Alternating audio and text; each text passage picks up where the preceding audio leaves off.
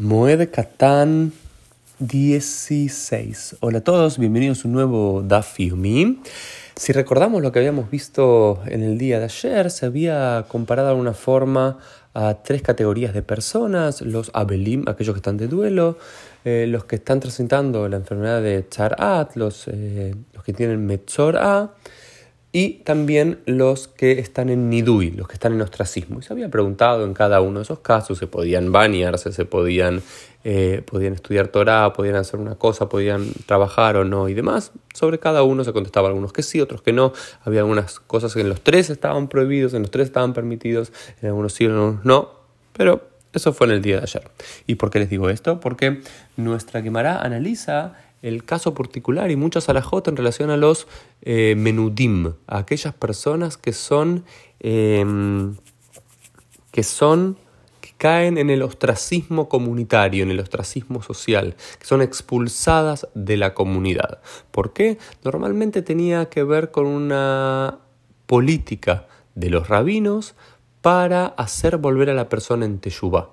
¿sí? Entonces había tres categorías, nos dice la quemará lo que se llama Nesifá. Nesifá es eh, una admonition en inglés, digamos, eh, se le advierte a la persona, una Nesifá es un castigo, pero ese castigo era de un día nada más. Entonces, por una persona que había cometido algo mal, había insultado a un rabino, había cometido una verá, cometido una transgresión en público, había hablado mal de la Torah, había hecho algo negativo a los ojos de la sociedad eh, rabínica, esa persona caía en Nesifá.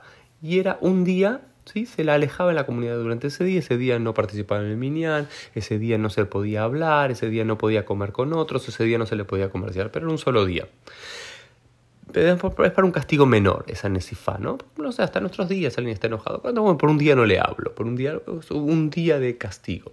Pero lo más común era la categoría de nidui. El nidui era en la tierra de Israel 30 eh, días, eh, en Babilonia 7 días. Y el nidui era una categoría en la cual cuando una persona cometía una verá, una transgresión, se las, primero se le advertía a la persona una vez, dos veces, tres veces, una semana antes sobre, mira, está haciendo esto incorrecto, está haciendo esto incorrecto, está haciendo esto incorrecto, ya sea una verá, minadam le macom, minadam le javero, ya sea una transgresión eh, para Dios, una transgresión para otro ser humano, digamos, cuando una persona está cometiendo estos errores, se le advierte tres veces, estás, estás cometiendo este error, este cometiendo este error.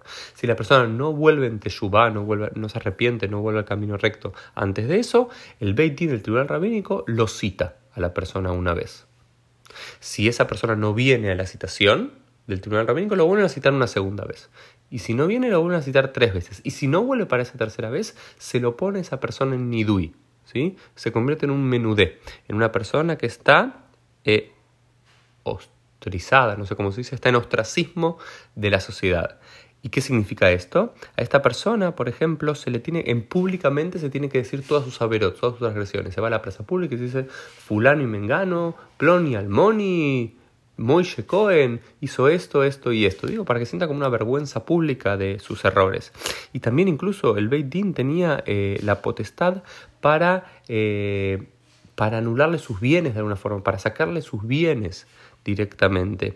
Y otra de las cosas que se podía hacer, el Beit Din tenía la posibilidad de golpearlo, de amordazarlo, de meterlo en la cárcel, de insultarlo, de tirarle el pelo, literalmente nos dice la quemará, para hacer que esta persona, digamos, eh, vuelva en Teshuvah, vuelve en arrepentimiento. Entonces, el Stam Nidui era durante 30 días. Una persona era alejada de esa comunidad, no se le podía hablar, no se podía comer con esa persona, no, no se podía comerciar con esa persona, digamos, una persona como muerta en vida por 30 días, para que la persona vea el peso de su transgresión y a través de este castigo quiera y decida volver en Teshuvah, en arrepentimiento y reinsertarse en la comunidad.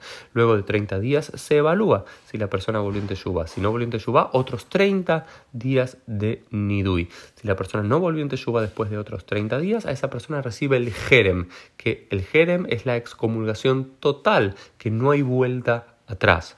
Digamos, la categoría menor es Nesifá, un solo día, la categoría intermedia es Nidui, 30 días, y la categoría más grande es el Jerem, ¿sí? la excomulgación absoluta para hacer esto. ¿Y cómo se hace lo del Nidui? Cuando una persona recibe el Nidui, se toca el shofar para anunciar que esta persona esta persona no puede contar para el minián durante estos 30 días, esta persona no se le puede comerciar, comerciar con esta persona, no se le puede comprar ni vender nada. está, está acá, pero no está acá.